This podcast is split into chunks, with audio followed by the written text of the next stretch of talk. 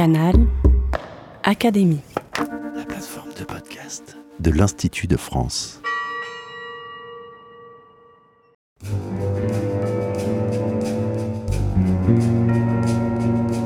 Petite histoire de science.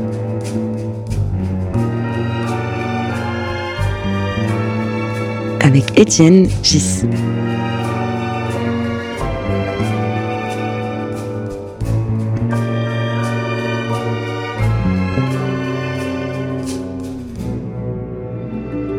Le podcast de l'Académie des sciences. Bonjour, je suis euh, très heureux de parler aujourd'hui avec Régis Campo. Régis, tu es euh, musicien, compositeur, membre de l'Académie des beaux-arts. Euh, comme tu le sais, je suis mathématicien, je ne suis pas musicien. J'aimerais discuter avec toi de deux points. D'abord, je vais te demander ce qu'est une note de musique pour toi. Et puis ensuite, j'aimerais que tu m'expliques si tu as un rapport ou pas avec les mathématiques. Alors commençons par le début. C'est quoi une note de musique? Merci Étienne de me poser cette question qui est fondamentale dans la vie d'un compositeur. Parce qu'une note de musique, c'est pas simplement un son, c'est euh, une harmonique. Ce sont un ensemble d'harmoniques Comment est-ce que tu comprends ça, le, Mm. mot harmonique? Parce que pour moi, le mathématicien, harmonique, c'est un sens très précis et très Ah oui, mathématique. oui. Hein, c'est la décomposition d'une onde Hmm. en harmonique successive. Est-ce que c'est ça à quoi tu penses? Euh, oui, c'est à la fois ça. Mhm. Euh, mais euh, disons que l'harmonique, il y a une note fondamentale. Mhm. Par exemple, là, en ce moment même, je te parle et on entend un, un bruit. Et en fait, c'est un la bémol. Et euh, pour un compositeur J'aurais Proche jamais du- pensé à ça. proche du la bécart, c'est, depuis tout à l'heure, ça me perturbe. Euh, mais c'est pas qu'un la bémol. Donc la note, c'est pas qu'un la note. C'est la quinte, c'est mi bémol. Euh, c'est la septième, euh, qui sera la septième de dominante euh, en musique. Et puis c'est toute- toute une suite d'harmonies qui montent, qui montent, qui montent. Euh, et et tout cette har- toutes ces harmoniques donnent euh, le timbre de la note. Donc là, le, le la bémol que tu entends, c'est un néon derrière qui fait ce bruit Oui, oui, ce néon, euh, je, je, je me dis, je l'entends, c'est le son néon, donc c'est pas le son trompette, ou le son flûte. Ou le-.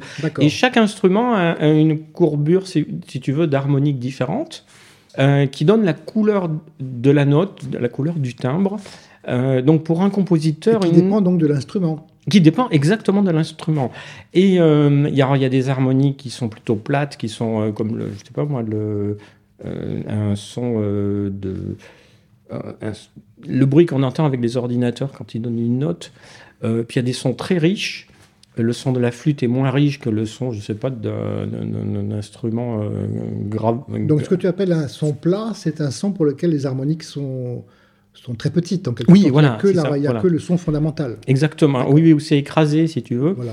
Et, euh, dirait un son pur peut-être. Voilà, et pur, c'est le Voilà, terme. Je cherchais voilà. le terme. Euh, qu'on a peut-être en mathématiques, cette Oui, notion de. Et euh, donc, pour un compositeur, une note, c'est tout un univers.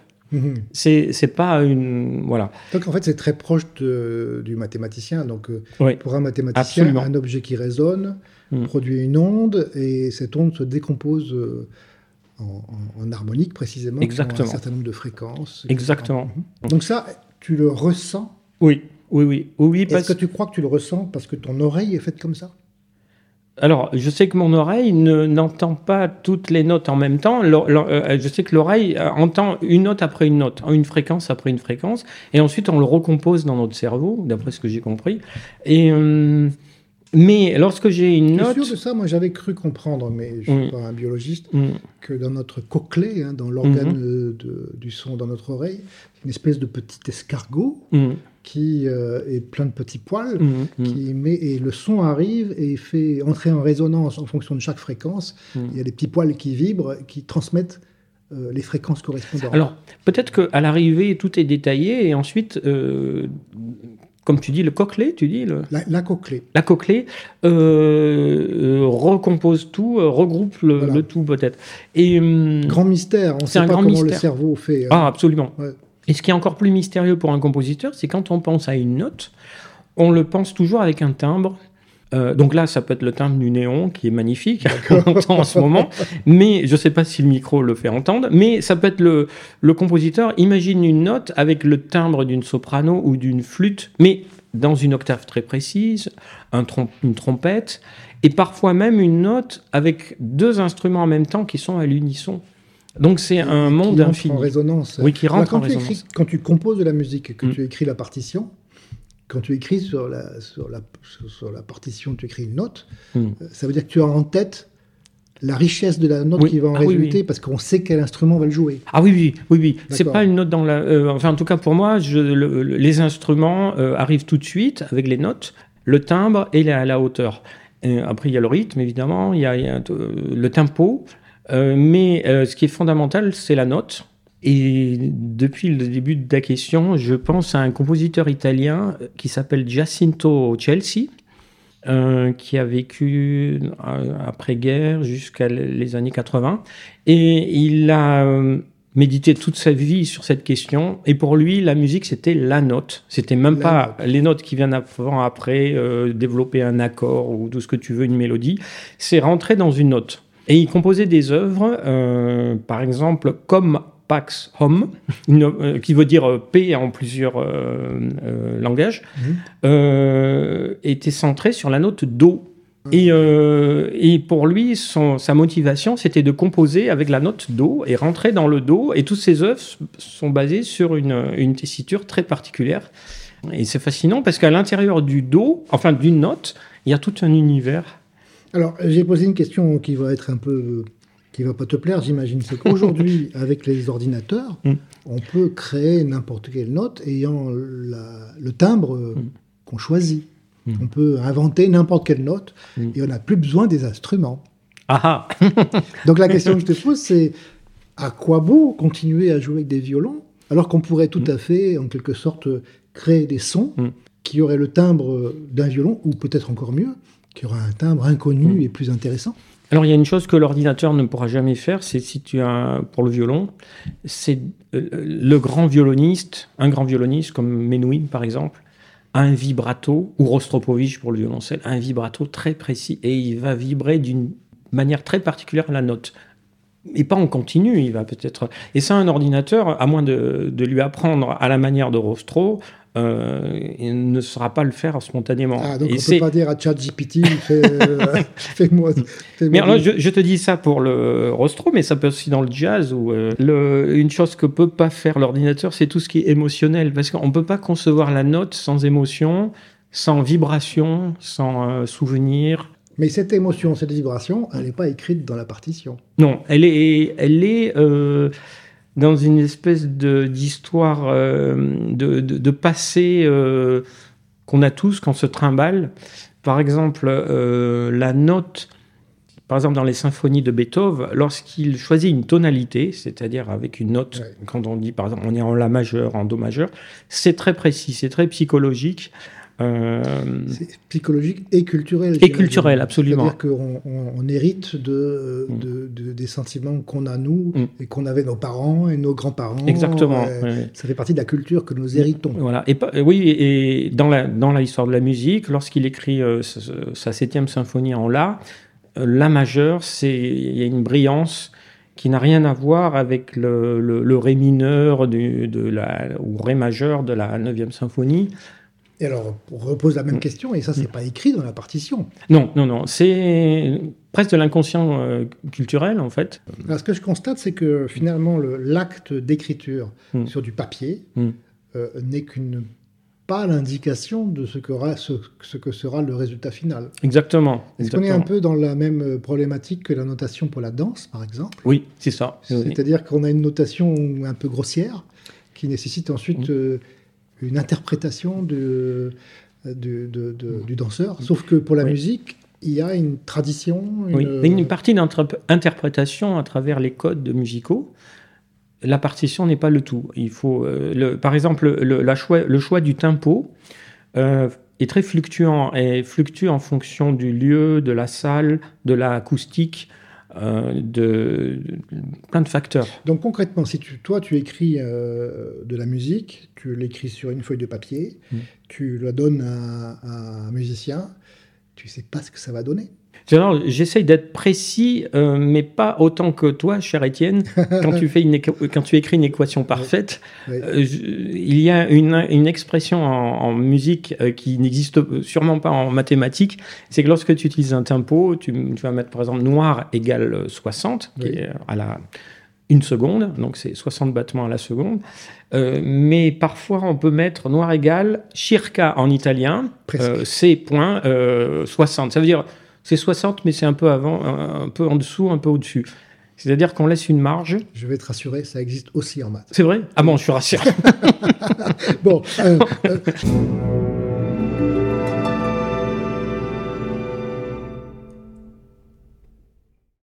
Je te propose qu'on passe à la deuxième ah partie, parce que en, parlant avec toi plusieurs fois, j'ai ressenti euh, probablement pas une connaissance approfondie des maths, c'est pas ça qui, qui m'intéresse vraiment, mais une espèce d'appétence ah pour les maths. Alors j'aimerais que tu m'expliques. Euh, on dit souvent qu'il y a des liens euh, historiques ou culturels entre les maths et la musique. J'en suis pas complètement convaincu.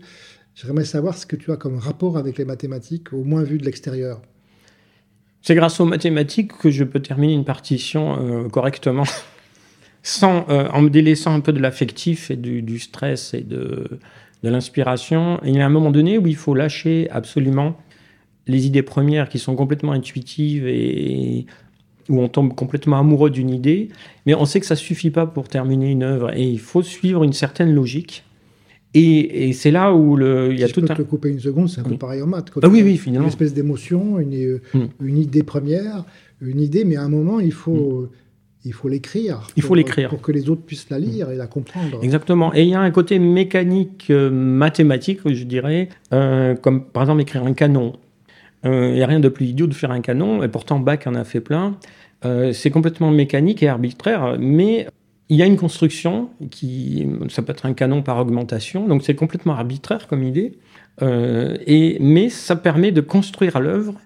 Et ensuite, ce qui est intéressant, c'est lorsque ce processus très logique, mathématique est terminé, on a l'impression que l'œuvre est belle, comme quand on dit l'équation est parfaite est parfaite et belle. Enfin, il y a la beauté de. Il y a le petit truc en plus de l'équation. Elle est élégante. Voilà, chercher le temps. Élégante. Hein, c'est ça, on en avait parlé ensemble. Et, et, j'adore ce terme parce que euh, l'équation élégante, c'est comme à la fin d'une œuvre, on se dit non seulement ma, ma partition est terminée, mais il y a une sorte d'élégance. Euh, ne cherchons plus, elle est là, euh, l'œuvre est terminée. Et elle a son ordre logique intérieur. voilà. Alors, pour terminer cette conversation, j'aimerais bien que tu reproduises le petit numéro que tu m'as fait tout à l'heure. oui, je sais. Autrement dit, que tu mimes, enfin, que tu imites un musicien célèbre qui parlait de son rapport aux mathématiques. Alors, de qui s'agit-il d'abord? Alors, c'est un, immense compositeur hongrois. Vous connaissez tous Bartok, évidemment, mhm. mais je dois dire que juste après lui, un, immense compositeur est arrivé, euh, disons, dans les années 50, 55, c'est Giorgi Ligeti. Il est connu pour par le grand public euh, grâce au film 2001, l'Odyssée de l'espace de ah. Kubrick, qui a utilisé son Requiem et d'autres œuvres de lui, euh, mais aussi dans, je crois, dans Shining.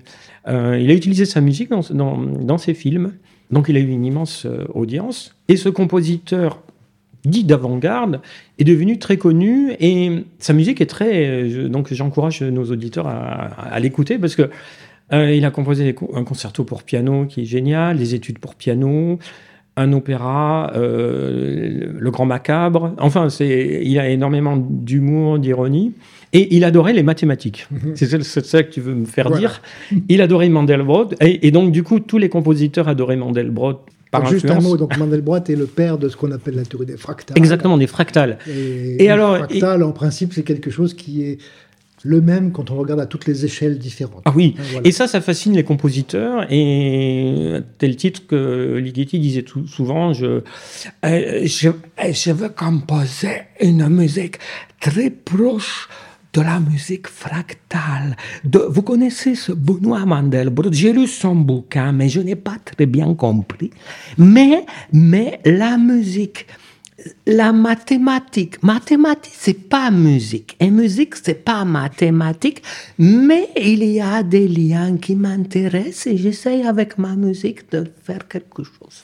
Merci beaucoup, Régis. Ben, je crois qu'on va terminer cet entretien sur euh, cette euh, évocation de. Il est encore vivant? Non, malheureusement, il nous a quittés en. Je crois qu'il y, a, au début du, de notre siècle.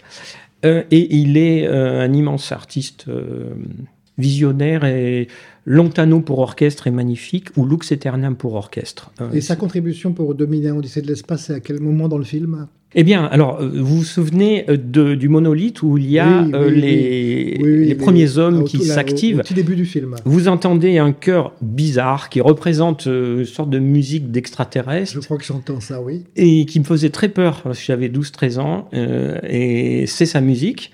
Et à la fin du film, il y a un voyage stellaire ah de, du commandant Bowman. Où on se retrouve dans un... Exactement. On comprend rien de ce qui on se passe. On comprend rien du tout. et il a utilisé la musique de Ligeti pour ça. Tu as compris la fin du film? Euh, Alors, je vais faire mon malin en disant oui, mais en fait, non. Parce que euh, Kubrick n'a pas compris non plus.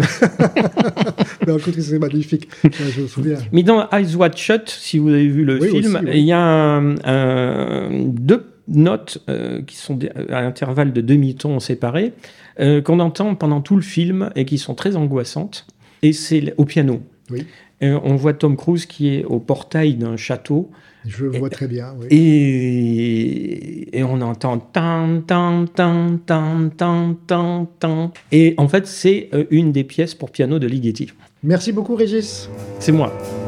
Petite histoire de science avec Étienne Gis.